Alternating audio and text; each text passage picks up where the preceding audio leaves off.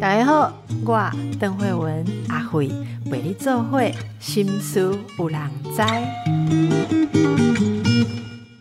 大家好，心思有人知，我是阿慧。今天来到这里的是我们的主动脉医师，主动脉你好，嗨，主持人好，各位听众朋友大家好。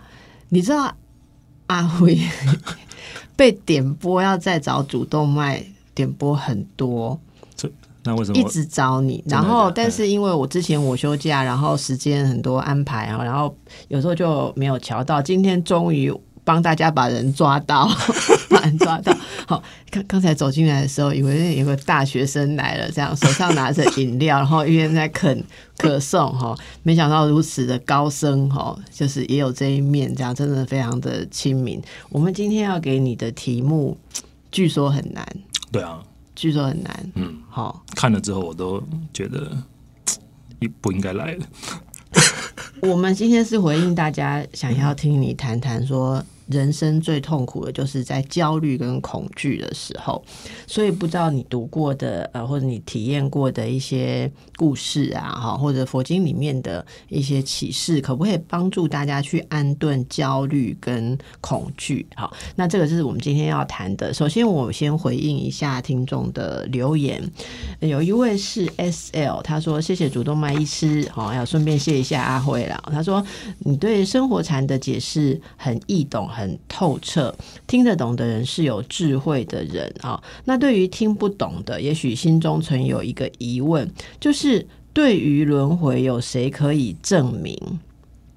有谁可以证明我们有前生？还有那么多的宗教，哪一个教义是我们可以完全信服的呢？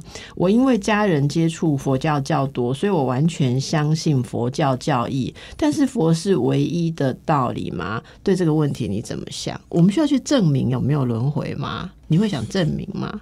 嗯，这个问题其实我觉得蛮有趣的，然后就是说大家就会。其实这个东呃，其实这个佛教经典里面已经写了，你知道吗？就是说，你知道我们在念这些佛经的时候，其实常会因为里面的一些想法，我们觉得不可思议或不相信这样。但是其实佛就直接跟你讲说，你在修学佛法的过程中，你会遇遇到五个五种障碍，然后其中一个障碍叫做怀疑这样。所以我那时候其实我看到这一点的时候，其实其实我就觉得好像被雷打到一样，我就觉得说，哎，他怎么他怎么一一开始就已经知道说我会遇到怀疑这件事情，然后他就已经直接告诉我说：“你一直走下去呢，你遇到的第一呃一个障碍叫做怀疑，怀疑佛法是真的，怀疑你的老师不行，然后怀疑你不会成佛这样子。”哦，所以我那时候想说：“哎，我的心理状态怎么演变？他都已经都说了，而且还都要被他说中了，所以我就会觉得说，那那表示他某个程度应该可信度很高，所以我就会觉得说，那我就。”一直按照他说的方法走下去，然后到底会通向何方？这样的，其实我那时候是用这样子的方式来鼓励自己。那轮回要不要去证实说它是不是真的存在？哦，老实说一件事情呢，其实你在现世里面就一直在轮回，你不用等到死亡。什么意思？叫现世就在轮回？我觉得人在现世里面就是一直在轮回，因为人会去做依照你的习性哦，然后去做一模一样的事情，只是人人。人人事角度或不一样，你知道吗？比如说，呃，比如说像我，哎，不要说我了，这听起来好像很奇怪。你知道，像经典里面常会讲说，呃，他会说轮回的关系就是说，他会说你的父母，其实你这一次是你这次是你的家人，是你的父母，可是你来世他们这就是陌生人。然后现在的陌生人，其实来世有可能就是你的亲人、家人或是父母。然后你去想一下，就是说，比如说像我们在这个年代，比如说像感情的关系，好了，其实你交的第一个女朋友是不是本来跟你是陌生人？然后你可能在一起之后就变变得亲密的像家人。那后来你要说你交的女朋友本来上辈子是你妈，好，不是，就是我意思是说，对，然后我们就是去去会去追求这样子的关系嘛。那有一天因为一些因素，然后分手之后，是不是又变成陌生人？那你又去交了下一任的女朋友，是不是又变成家人？本来的陌生人又变成家人，家人又变成陌生人。所以其实我我后来为什么会这么相信佛教的原因，是因为我在这个生活的日常里面，我就体会了很多佛教讲的事情，好像都很印证我在日常生活中所遭遇的一切。所以我变说，你看在现实里面，其实人跟人的关系就已经在轮回了。对，所以我就会觉得说，他他都说中了我人生那么多的事情，那那他说的解脱的方法一定是可以相信的，所以我愿意按照佛说的方法去做，去实验，就是说他那样子说的方法是不是能够真的带给我解脱或我内心的平静？那我去做了之后，还发现哎，还真的有用。我觉得后面这个更重要，就是你真的做了之后觉得有用。对因为前面那个就是信者恒信啊。例如说，我跟你讲，主动脉，我现在跟你说，你给我一百万，嗯你会给我一百万，明天会让你赚两百万，你一定会怀疑。我就先告诉你啊，那你不会因为这样就相信我啊？你不会因为我现在说中了你的怀疑，你就相信我啊？所以我我觉得佛经说会怀疑。每一种宗教都说你在入门的时候会怀疑啊，是啊，可是如果你要信，你就会跨过；但是要信的东西之前，一定会有怀疑。就是我至少我我不会因为他写我怀疑，他就说服我，但是我会因为我做了之后，或他写的东西，我真的感受到那个体验而相信吧。再来是说，我觉得他对世界这个描述啦，就是说他对生世界这个描述，或者说生活的困境，或人人所遭遇的这些难处，是不是真的怎么讲？有没有他他去诠释这个世界有没有合理？对，哦，或者说他面对的这个人的困境，是不是真的像你面对的这样，或者是有没有合理？你让你觉得说，这每一件事情听起来都还蛮合理的，你就会慢慢的你越来越就自然会。去进入那之中。好所以这是提供给 SL，然后再来有一位应该是廖，我不知道是先生还是女士，他说两位的谈话内容很棒，提到了每个人都会碰到而且很难跨过的难题，受益良多，解开很多疑惑跟卡点啊，所以就是希望一直记得提醒自己。然后他有送你一句话，他说。他要问你一句，他说：“您是一位麻醉科医师，这是一个高度压力的职业，可不可以请你跟大家分享一下你在工作中面临最具挑战性的情况？”我先替你回答一下，这个你书里面有写相当多，可以去看主动脉写的书，你可以看到很多很多。那就请你简短回答一下，你工作中面临最具挑战性的情况是什么？我觉得在工作中最具挑战性的状态，应该是说你面对病人要死亡的时候，你到底是要怎么面对这件事情，或是说你去面对家属，你要怎么解释跟他说，这个病人他就是比如说他现在情况很危急，然后他进来手术，那手术也不一定会代代表说手术会成功，他会死亡。那我很难去跟家属解释，就是说，呃，怎么样？因为你知道我的老师跟我讲说，你要你要在一个最没有希望的、最困难的环境里面哦，你要带给病人希望。那你看起来就觉得说这个就没有希望，这个就病人看起来就即将往生。那你怎么解释？你因为你又不能说谎，你总不能去安慰家属说，呃，他他会好起来这样，因为这个基本上你都自己都不相信你说出来的话这样子。那你不可能说谎，你也不那那你假如不能说谎，你要怎么让他告诉实情，说他的状况非常的危险？但是你又会让又保存他的希望，保存他的盼望，或者说你甚至希望说这个病人，假如真的万一发生了什么问题的时候，你不要让他那么的悲伤这样子。这可能吗？可能达到吗？我觉得这个是很困难达到的，所以对所以这个对我来讲，我觉得这个是一个麻醉科医师要面对的，就是你自己的 你内心的挣扎、情感的状态，还有你要面对家属的时候，你你怎么让他释怀这样子？是因为这样，所以麻醉科医师回答问题的时候都冷冷的很酷嘛？可能吧。啊，我觉得麻醉科医师某个程度还是不是那么喜欢跟家属讲。麻醉科医师哈，像你刚刚讲的这个东西，其实很多是主刀的医师或者是住院医师、总医师要去回答，例如说开这个刀或怎么样哈。嗯但是我对麻醉科医师最有印象就是。要开刀之前，你躺在那个冷的要死的那个准备的地方的时候，就会有麻醉科医师来看你。好，然后他就会问你一些问题，好，然后呃，例如说以前有没有麻醉过啊，然后怎么样，有什么问题啊，有什么要注意的事情，然后因为病人要开刀，都非常非常的紧张嘛，然后就会问一些很奇怪的事情。哈，然后或者会告诉麻醉科医师说以前有怎样怎样，然后诶会不会怎样啊，或什么，然后我我我看过的麻醉科医师都很冷很酷，然后就说嗯。好像知道了这样子，然后或者说你就看他们在那个什么麻醉风险上面会有个评估嘛，然后即便那个评估有一点风险哈，然后他们也就是写，然后也是要照麻，你也不能因为有风险就跟病人说，哎、其实你有风险，然后人家就就是反正我我觉得，我以前曾经觉得麻醉科医师都很冷酷，后来看了你写的东西才知道说，哇，原来你们心里面也有很多很多的事情这样哈。好，所以这是回答这位我们呃廖姓的听众，然后还有一位是 Regina 啊，他说。嗯，感谢你们的对话带给人心灵的平静与增上。诶，他讲到增上哈，这个有在读的哈。然后他说想听听啊，你对器官捐赠的看法。呃，他说，嗯，台湾人爱捐款，捐款跟器官捐赠有什么关系？台湾人爱捐款的做法，多少受到轮回因果的概念的影响。哦，所以可能遇到灾难的时候捐款，大家会觉得可能是做一点阴德，或者说做一点好的事情，是不是？就是总而言之，捐款跟器官捐赠，听听你的看法。其实我觉得器官捐赠就是布施啊，就是。那个经典上写说成佛的六种方法嘛，就是六波罗蜜。第一个其实是布施。那其实佛教对于器官捐赠哦，可能有很多不同的看法啦。就是可能有一些人会觉得，就是不鼓励，但是也不排斥这样子。因为佛教会认为说，其实，在器官捐赠这件事情上，其实人人那个时候其实人并没有死亡，对，只是在医学上是脑死。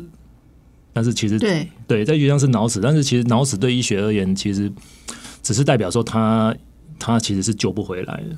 对，但是在佛教上可能认为脑死的人其实其实并不是还不算真正的死亡，所以那个时候你去拿他的器官，其实对他而言有可能是会造成疼痛的，灵魂灵魂的疼痛或什么之类的，所以对，是其实是有可能受苦，所以这个是有一派的佛教的徒认为说。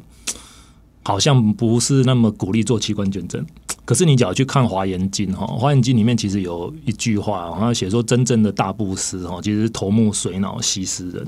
对，其实我那个时候看到这句话的时候，我就想说，哇，这个实在是一个这个是这个悲心是很大的啦。头头目就眼睛啊，后面两个水脑、脊椎啊、脑啊，水跟脑，对，全部通通都要，就是真正的大布施。不是你所拥有的那些东西哦，什么钱财啊，什么全部那个什么你的身体啊，什么什么都放下那个我执，然后通通可以施施给别人这样。所以那时候我看到，其实我觉得蛮有趣的，我就想说，哎，这这个两千多年前写的经典，怎么会知道两千多年前、两千多年后之后会有器官捐赠这件事情？对，所以讲你的悲怨呢，我觉得我认为一个佛教徒讲你的悲怨够大的时候，其实你是可以把你的器官。捐给别人，就是你假如真的是不怕，觉得说不怕疼疼痛这件事情，就你真的是已经到大布施者的话，其实把器官捐赠给别人是是很好的啦。我觉得，那捐你要这种观念啊，小孩子卡通里面也有哎，真的，你有看过面包超人吗？没有。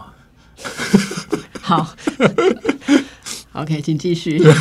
没有，我面包超人会挖自己一块给。人家吃这样子，哇！因为他是面包嘛，所以他会他是面包做的超人，他是面包超人，所以他会他是红豆面包，所以他会他叫安胖面哈，红豆面包，所以他会挖自己的耳朵啊什么挖给挖给人家吃。可是挖太多之后，他会没有能量，他就要回去再进烤箱再再烤回来。对，所以 所以无敌铁金刚打架有打架的方式啊，面包超人有一种就是把他会把自己给人家吃这样子。好。对，所以不管我觉得不管是器官捐赠或是捐款，那其实这个是布施啦，就是这个是布施的第一个，就是修行的第一个条件条方法。嗯，那其实也不一定，但是布施其实不一定要捐款。这其实上次好像有讲，就是有法布施哦，呃，财布施、法布施跟无畏施，然后，所以其实真正的布施无畏施，不要不用恐惧，不要恐惧，让众生不恐惧。哦，无畏施无畏，就是不要害怕。所以其实你让一个众生欢喜啊，就是给他快乐，给他什么，让他愉悦。其实这个都是布施的一个方法，就是不一定你真的一定要学着说捐款才是。才算是布施，然后法布施是法布施，就是比如说跟你讲佛法的事情嘛。哦，所以今天来布施。对啊，理论上逻辑是这样的。就讲佛法的话，让人家的人生有帮助、有注意的话，其实这个就是法布施。那这三个布施是每一个都要做到，还是说其实任何看你的能力？看你的能力。对，所以可是大家会有一个问题哈，什么叫能力？对不对哈？有人呢，他。呃，一个月赚两万块，他遇到灾难的时候，他捐十万。但有的人一个月赚两百万，遇到灾难他捐一千块，好，嗯那你说看能力，因为每个人觉得自己的能力看法不同，所以大家应该怎么想？就是我们那个怎么去衡量自己要布施的额度？这个叫做随喜嘛。所以随喜功德或随喜布施就是这样。第一个，你捐出去的钱不要让你自己觉得可惜跟痛苦，然后再来是第二个，你捐出去的钱不要去影响你的生活。所以这个就是你的能力。你假如今天捐了十万，然后你就觉得哦心很痛，拜托你，那就干脆不要。哎、其实你说的这个其实很奥妙。你说就是说这个钱呃布施或者说捐给别人会不会影响生活哈？我觉得这句话很奥妙，因为有的人他可以活得很简单。你记得你第一次来讲的时候讲到你是什么表哥还是哦，对不对，表哥？但那样就可以很快乐，对不对？所以我的意思是说，有的人他真的自己过得非常简单，但是他很多的。呃，他所赚的钱呐、或者他的能力、心力都用在布施上面，但是他觉得没有影响到他的生活。可是我们真的遇过，我们觉得他非常非常富裕哦，他只是挖一小块，他就觉得影响到他的生活。所以我觉得这个就是要看大家怎么去看待这些。所以这个就是说，你的心要去训练，就去要去培养。就是说，我们不要勉强。就是说，当他觉得只能捐一千块，那就一千块，那也是很好的事情了。嗯但是我们不要用这个数字去价值他，去批判他说：“哎、你这么有钱，怎么只捐一千块？”我觉得这个是一个那也进入了一种分对别，，这也是不好的啦。对，好，所以第一段谈完，大家可以决定呃，这这个月要做多少慈善。哦我以为说 要不要再继续听下去？可以决定这个月要多做多少慈善，快要年底了哈，我们休息一下。终于要讲到主题了啦！哈、嗯刚才光回答问题哇，就非常充实哈，一趴焦虑。请问主动脉，你有焦虑吗？你会焦虑吗？会啊，就来上你的节目，我就全身焦虑。我们不是很必须要吃可颂我们才不是很慈爱温和嘛？哈，诶、那焦虑是怎么一回事？我就是就是你怎么去呃，我我们应该如何去看待或认识焦虑？我觉得这个蛮有趣的，然后就是说，我觉得你你认识佛教的观念之后，然后认识的越多，其实你内心就越平静嘛，然后你的焦虑会变少。其实前一阵子有一个，好像有一个 YouTube 那个叫什么，其实什么三道猴子那个，嗯，其实我觉得他最后一个结论其实讲的还蛮好的，他说。人在想象中所受的苦啊，比真实的还多这样。嗯，对，那其实佛教讲的也是这个嘛，就是说，他就跟你说，你知道吗？就是说，呃，人会去设想未来，根据你的经验，然后会去设想未来，然后，但是这个未来并不不一定会发生。对，这就是焦虑在精神医学上的定义。对啊，所以这个你为什么问我这个问题？应该这个问题应该是我问你，不我我知道定义，我不知道解哦，放。你不知道解放？我我们的解放是可能要吃药或者做心理治疗。我现在请你来讲佛法啊、对啊，但是我觉得他先去看医生好了，然后再来学佛法。好，啊，就是医不好的。我现在假设医不好的，那你怎么看这个问题？那你假如就是说该去看医生、该吃的药都吃的时候，其实就是我觉得读经哈来认识这个佛教对这世界的解释啊。其实佛教讲的这东西是跟你讲，其实这个世界是虚虚妄的，是你想象出来。就刚刚讲的，其实幻想未来，幻想未来不会发生的事情。那其实很多的事情都是怎么讲？你知道做梦吗？做梦的时候是不是很像真实？是就是你做了一个噩梦，然后有一只恐龙在一直追你，然后你一直跑，一直跑，然后你就觉得很可怕，这样，然后醒过来之后还全身冒冷汗。哎我今天早上是的确是梦到被人家追，不过我有拦到一台车。好然后你就觉得很真实，对不对？对，觉得很真实，对所。以醒来之后觉得哦，好像跑了一百公里，后然后那一整天都很肮脏这，样子。对。那佛教对这个世界的解释就是这样，就是说你现在的世界也是一场梦我，现在也是一场梦，你跟我都是想出来的。嗯，那这个世界假如就是说不是真那么真实的时候，其实你为什么要对一个虚幻的东西去这么执着去抓取，然后产生这些焦虑或者是紧张这样？所以其实就是说你，你去面对这个世界的时候，就是说你用佛教的方法去面对这个世界，该做的做，然后。没有办法成功的时候，或者像我们说的，我们上次有讲嘛，随缘尽分，就是说你去了解这个世界，佛教对它运作原理的解释的时候，其实慢慢的，你对很多事都会释怀了。就是说，这个些事情，无论是成功或是失败，其实它都并没有那么重要。你只要经过力这样子，其实就是可以的。然后你就是要把它放下。所以其实圣严法师圣严法师有讲过嘛，就是说。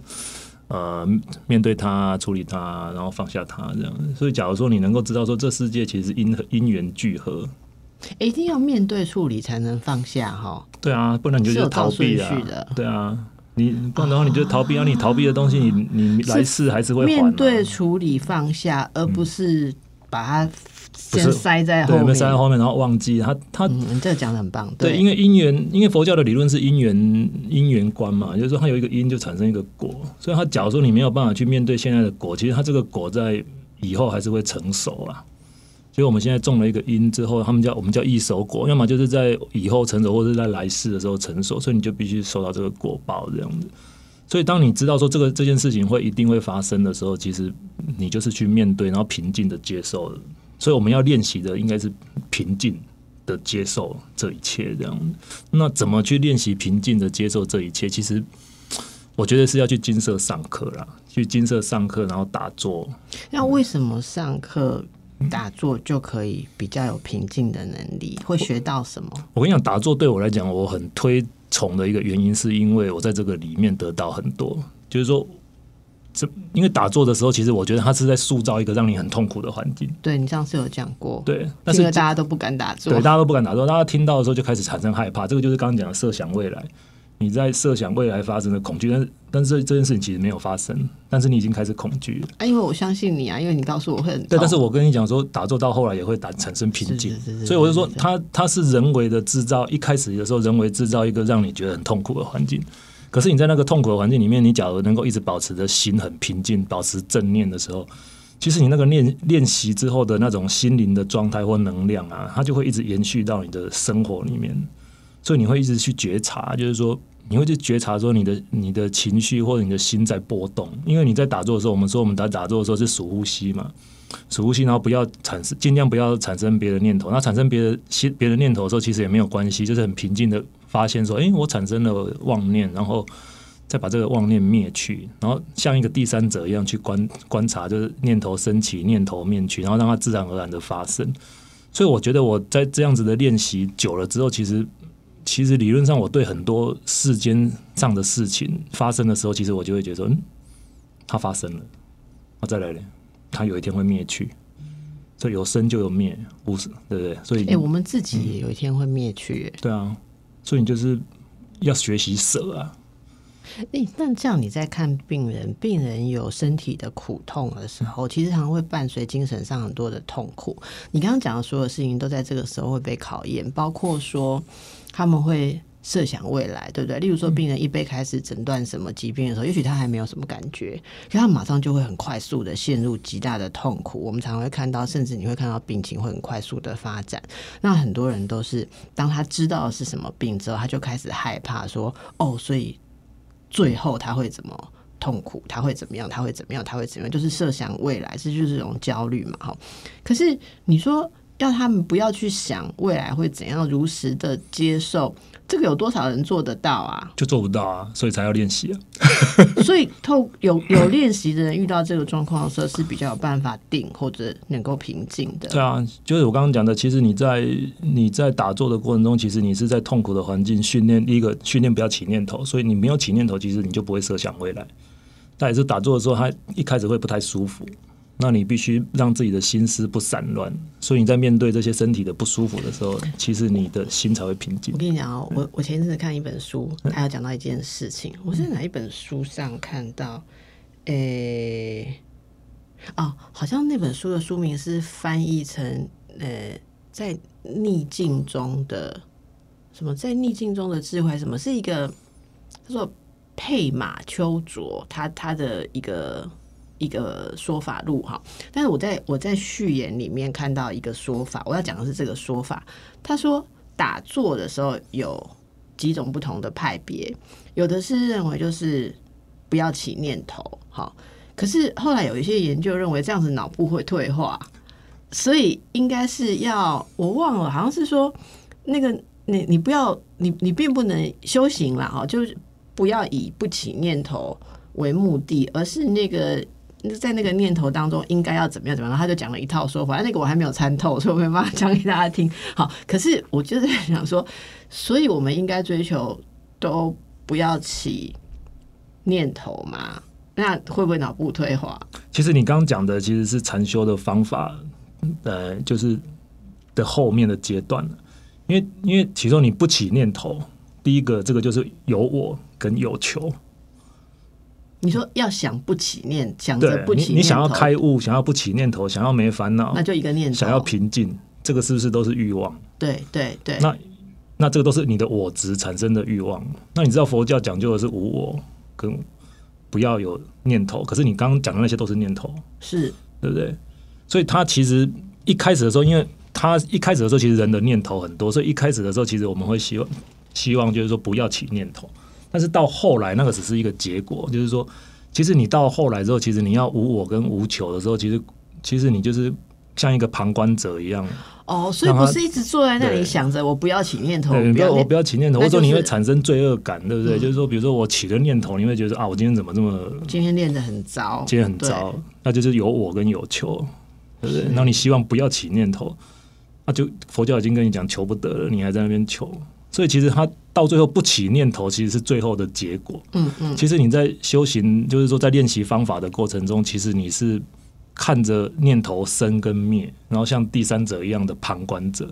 当你发现念头升起了，你就把这个念头灭去，然后念下一个念头又升起，你就把这个念头灭去，然后自然而然的你的念头就会越来越少。当你念头越来越少的时候，你就越来心就越来越定。好，那我问你哦，念头升起灭去，你讲那个灭字讲的很轻松，对不对？嗯，那个灭是要用力去灭的不用啊，自然而然的就是不抓它，还是要做什么东西把它灭掉？那就数呼吸啊。那其实数呼吸也是一个念头、啊，他们叫所缘嘛。就是说我们用你知道一个，如果有嗯蚊子飞，灭蚊是要拿电蚊拍这样灭它，对不对？嗯但是一种是就让它走开的。对啊，你就看着它们灭飞过去了，然后就空中了无痕迹了。可是，可是我们凡人呐、对不起嗯哈、像如果我有个念头在烦我的时候啊你，就会一直去抓他，然后我不抓他，我觉得是他抓我，哇，招我喽，是他抓我、哎，你你可不可以开示一下？就是你你讲的是说，哦，念头起生灭，对不对？我跟你讲，是你的心让他被他，你让你的心去给他抓，你知道吗？每次朋友这样跟我讲说，就说你不要责怪我，我已经好努力要放掉那个想法，但是我我的感觉就是我会被那个念头抓住。他们都说是你抓着那个念头，我就说这是不是不是，因为肯定都他抓我我觉得不是你抓的，是你你让你自己的心被那个念头抓住。我让我的心对，因为因为老你知道我的师傅有一次讲了一个一个东西蛮有趣的，他说他说说什么？他就说他就说你知道有人骂你，你会生气吗？对对不对？那同样一个人用同样的字骂我，比如说老板骂你，骂你，对不对？说呃，比如说有人骂你说，嗯，你你很你很混，你很偷懒，对不对？然后你就想说，哎、我这么认真，对不对？你还说我混，对不对？那你就生气。可是你的老板只要骂我说，哎、我我很不不认真，我你觉得我会生气吗？你这样讲一定是不会。我当然不会啊，因为你又不是我老板。可是同样的一句话，或同样一个人，为什么对你的心有作用，对我的心却没有作用？那你自己把你的心打开，让它射箭射到你啊！所以还是要从修理自己的心开始。对啊，就是你的心，的心就是你练习你指挥你的心，不要不要对被这个外境所影响嘛。所以我就说，这个其实就是禅修的一个目的。其实禅修有非常非常多的练习的方法，让你的心在面对外面的处境的时候，能够保持平静。呼吸、很痛的打坐，还有什么？扫地啊、煮饭啊、吃饭啊。你知道那时候其实举了一个例子，其实我觉得在金色里面哦，其实日常生活所有的一切都是在修行。所以你刚刚吃可颂跟喝拿铁也是在修行啊，对啊，就是你会平静的进来讲话，这因样。为我也是快要晕倒了，因为我低血糖。今天太忙了，不好意思。但是其实你知道我在金色吃饭的时候，其实其实那时候师傅就讲了，就是说你知道吗？金色有五道菜这样子啊，六道菜，吃那么好哦呃，还还可以了啊。但是但是每一道菜他就说不呃都要都要夹一口，每道菜都要夹一口。对，不能减责。OK，嗯就喜欢的菜也要只能夹一口，不喜欢的菜也是要夹一口。你不能够喜欢的菜就夹两口，然后不喜欢的菜你就不夹，这样就平均受食。然后吃完这些东西之后呢，要像飞鸟飞过一样，在空中了无痕迹。你不能在那边想说啊、这个东西怎么这么好吃啊，好想再吃哦，然后什么。这个就是说你会被这个念头就一直抓取，一直去追，对不对？就是一产生了一个一的念头，然后后来又又产生二的念头、三的念头是。所以其实你在吃了这个东西的时候，你就要去指挥你自己。其实你平常就要一直练习指挥，就是控制你的心，然后不要被外境所影响，不要一直追随你的心去。所以你要觉察。那这样，这个心也不会为一出很动人的悲剧而深深震动、余音绕梁，然后一直感沉浸在里面的感受，也不会为很呃美丽的音乐震动，然后也不会想要去收集黑胶唱片，嗯就是。要处在那样的状态比较有利修行。如果我的心都是感受力很强，然后这个也勾住我，那个也勾住我，然后整天都有很多很多的情绪，你不觉得你这样心？很忙吗？对啊，就是所以我的意思就是说，所以你知道，对修行者而言，就看到就看到，然后看完就结束了，那修行就不要不要抓取，然后一直追随。其实我们人是人是什么？比如说你看到之后，你那个你那个东西就会一直印在你的脑海里、印象里，然后你就一直追寻着它。比如说你吃了一个很好吃的东西，然后你就觉得哦好吃好吃，然后你就会想说，哎，我明天还要再吃，我怎么样怎么样，这个这个下次要怎么样怎么样。所以还是可以去吃，但是吃完要把它放下那。你吃完就结束了、啊。可是吃完如果好的感觉放它个两三天，不是很好吗？你这样不是很累吗？心那是好的感觉耶。啊，这就是贪啊！就是说，你今天有一个好的感觉，那比如说，因为你知道这个世界没办法控制嘛，就是说我今天有一个好的感觉，然后我想要，我就想说，哎、我那我明天还要再吃。啊啊，假如所以没有的时候就会痛苦。对没有的时候你就痛苦、啊，所以你要变成是没有差别，就像你一开始、嗯就是你上次有举例说，像陌生人跟亲人，你要把它看成无差别。对啊所以大家如果想知道无差别这件事情，吃好吃的东西跟难吃的东西无差别，要回到主动脉的上一集，那个无差别真的是讲的很棒。好，所以大家听到现在有没有觉得比较平静，还是跟我一样，只是深深的感觉到自己还真不平静？我们等一下再回来。好，今天的最后我们要问一个问题哈，如果被人家伤害，然后内心过不去，然后一方面会感觉到怨恨，一方面又自责，说自己为什么会呃没有事先防堵或防止这样的事情，像这种懊恼之心呐、哈，应应该怎么样去看待？我觉得这个东西呢，在佛教讲的话，可能一个是你你可以把它视为一个逆增上缘然后这其实上次也有讲，就是说这个不顺利的时候，你会觉得说把它当做是一个逆增，再来是把它当做一个就是该死业啦。有时候你会觉得说，哎、这就是我该受的业。其实有时候你这样想，你瞬间就会自由这样。那第三个哈是，其实书上也有写，经典上有写说，圣人不受第二支毒箭。就是说，比如说，比如说，你今天有人伤害你之后，不管是或者说你受了伤之后，那你会觉得痛，对不对？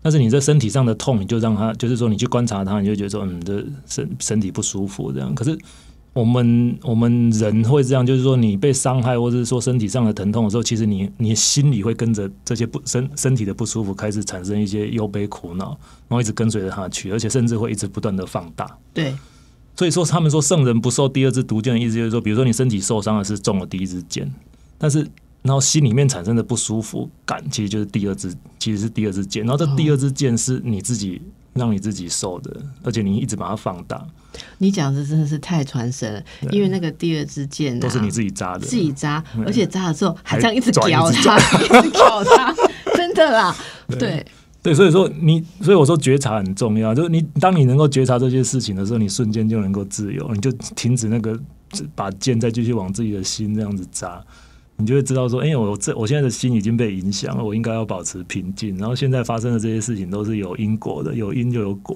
所以在佛教里面，其实有很多类似的故事，其实很有趣啊。那上次有读到一个说什么，有一个高僧这样子，然后从西域来中中国传法。然后传法，他就去找了一个人，一个将军还是什么，然后就被他杀头这样。然后杀完头之后，他就又转世，又变成一个高僧，然后又来中国传法，然后又又被他杀头。然后之后他下一次他就开悟，开悟成为阿罗汉，然后他就跟弟子讲说：“哇，这个就这两次被他杀头，就是他应受的这样子，因为他在过去世的时候曾经就是伤害这个人，把他的头砍掉这样。”所以他就知道说，哎、这个就是我要还的。当我还完这两这两次的之后，他就会正道，他就还完了还清了，这样他就正道成为阿罗汉这样。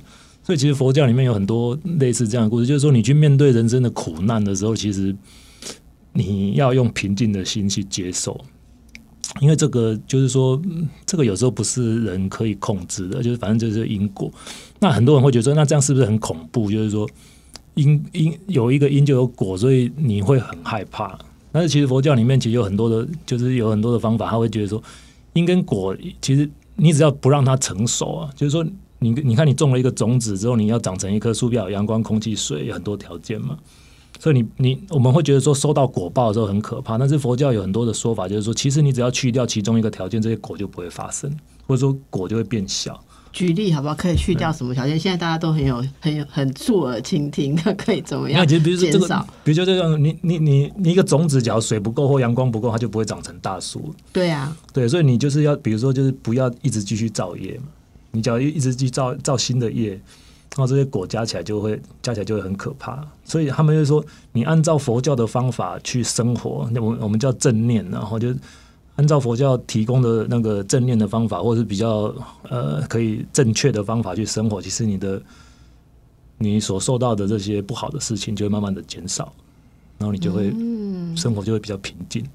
所以就是常常去上课，然后按照佛教所说的方式在学呃在生活的话，那这些因果就不会成熟，你就不会受到那么大的苦难。这样，那我们平常五道菜，家里五道菜也是要平均的，每一个都吃，这样对啊，好。平均受食，光这一要点其实就做不到了。我去好好要求小孩做这件事。这边有几个故事哈，就是呃，我们同事找出来，我觉得蛮有蛮有趣的哈。我我念一下，然后等一下看你有没有听过这个故事。例如说，有一个故事说。弟子问师傅说：“您能谈谈人类的奇怪之处吗？”哈，我觉得这应该是后面的人写的吧。就是以前人会讲说人类的奇怪之处嘛。哈，总而言之，这个禅师就说，人人类就是急于成长，然后又哀叹失去的童年，以健康换取金钱，然后又有想要用金钱恢复健康。他们对未来焦虑不已，然后又无视现在的幸福，因此他们既不活在当下，也不活在未来。他们活着仿佛从来不会死亡，临死前又仿佛他们从未活过。哈，我我不知道，我我我不知道这个是不是真的是那个禅师讲的，但是其实这几句话每一句都很真实、哎，其实，在佛教里面讲的是三句话，就是过去与灭，未来未至，然后当下即是嘛。就是说，其实未来到底，我们刚刚讲说，其实未来不要设想，不用去设想未来，因为未来大部分的事情都没有发生，没有办法控制。那过去的事情其实也都灭去了，所以其实也不用懊悔过去。所以你能够做的就是现在，那现在能够把握，好好的准备。那当然，你现在能够好好把握跟好好准备，你当然就会有好的未来。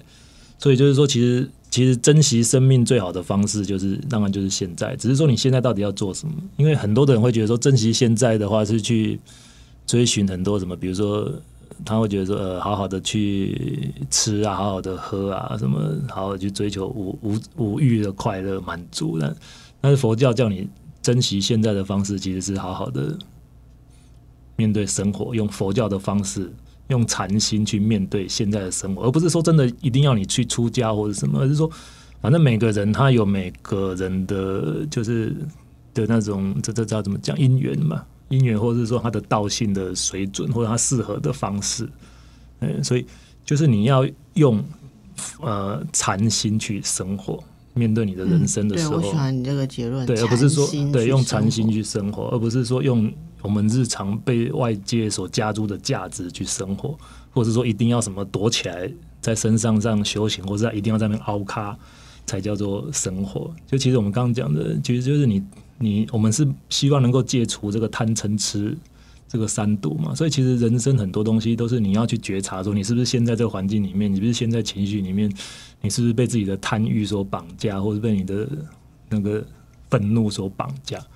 当你能够越来越觉察的时候，其实你发生这些事的机会跟频率就会越来越低。当然，你就会觉得越来越自由，烦恼就越来越少。但是这个不容易，所以每天都要做功课。所以每天的功课就是每天练习处在这样子的状态，然后把不在这样状态的东西把它校准到这样嘛。每天的功课，每天的功课，刚刚讲的日常生活，其实行住坐卧其实都是功课。但是但是就是说你必须要去了解，就是说我我像我他们我们叫闻思修啦，哈，就是说听闻佛法，然后思考，然后做，因为任何一个都不能偏废。因为第一个你没有去上课，你没有听知道佛的精神或是佛说的形式的方式，你当然就不会做嘛。你不会去思考，你就不会做，那你当然就没有应用在生活上，你不知道怎么面对生活。所以我就说，用佛教的态度，就是禅心去面对生活的时候，其实你的生活才会变越来越平顺的。嗯，懂。那有很多，其实我想起来上一次其实有问到说，有人说。那这样子是不是每天什么事都不要做？其实你主动网有回答过，他说不是，不是，不是每天该做的事，每天该做的事都要做，用禅心去做，对，用禅心去做，该吃的东西还是要吃。所以你只要去问师傅说什么修行是什么，他你看那禅宗很多故事，他都叫你去吃饭了，吃饭、睡觉、洗碗、洗钵这样，就生活其实就是修行的。其实我觉得我每天来录音 也是休息。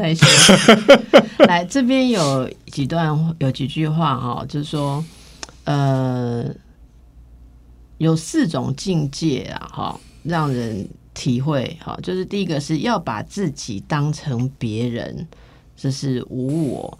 把别人当成自己，这是慈悲；然后把别人当成别人是智慧，把自己当成自己是自在。哈，好，我觉得这个应该是有有有体会的人，把它用简单的话语讲出来了。哈，我觉得无我、慈悲，这个我可以想象。哈，把别人当成别人是智慧哦。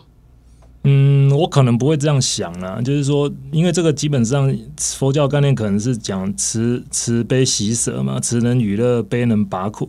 其实把别人当做别人，这个看起来好像我觉得有点怪怪。因为我们刚刚讲，其实众生都是你的父母、你的母，所以你假如说能够去想这件事情的时候，其实，在无限的轮回里面，众生皆是你父、你父，你你其实你就不会伤害他，对不对？那假如说你这这些都是你的父、你的母，你是不是会能够给他快乐，就是娱乐嘛？对啊，我们就是想说，别人为什么不把我们也当成他的父跟母？为什么要伤害我们？这时候就回到你刚刚讲的那几个想法。对啊，但是你只要你只要这样想的话，就会制造很多的那个刚讲，就会你假如说，哎，别人为什么不对我好一点？那其实这个就是在怎么讲？陷入刚才讲的贪嗔痴对啊，贪嗔痴对，好。时间不够让你讲完呢，光是回答每一个，我们光回答问题第一趴就过去了哈。